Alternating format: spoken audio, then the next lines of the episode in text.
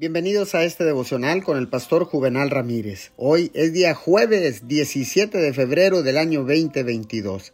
La palabra dice en segunda de Tesalonicenses 3:13, ustedes, hermanos, no se cansen de hacer el bien.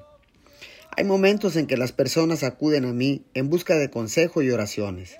Cuando les digo lo que dice la palabra de Dios o lo que creo que dice el Espíritu Santo, su respuesta es, sé que es lo más correcto Dios me ha estado mostrando lo mismo, pero es demasiado difícil. Hubo momentos en mi pasado en que le dije lo mismo a Dios.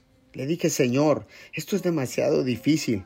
Pero Dios gentilmente me mostró que esta es una mentira que el enemigo trata de inyectar en nuestras mentes para lograr que nos rindamos.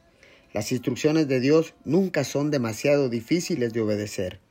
Usted siempre puede caminar en obediencia a Dios, porque Él ha dado su Espíritu para que obre poderosamente dentro de nosotros y nos ayude en todo momento. El Espíritu Santo está con nosotros y Él nos permitirá hacer todo lo que Dios nos pida. Señor, cada vez que, que tú me guías en una dirección en particular, es para mi beneficio. Y cuando yo me apoyo y confío en la gracia que tú me has dado, puedo lograr todo lo que tú me pides que haga. Te doy gracias en el nombre de Jesús. Amén y amén.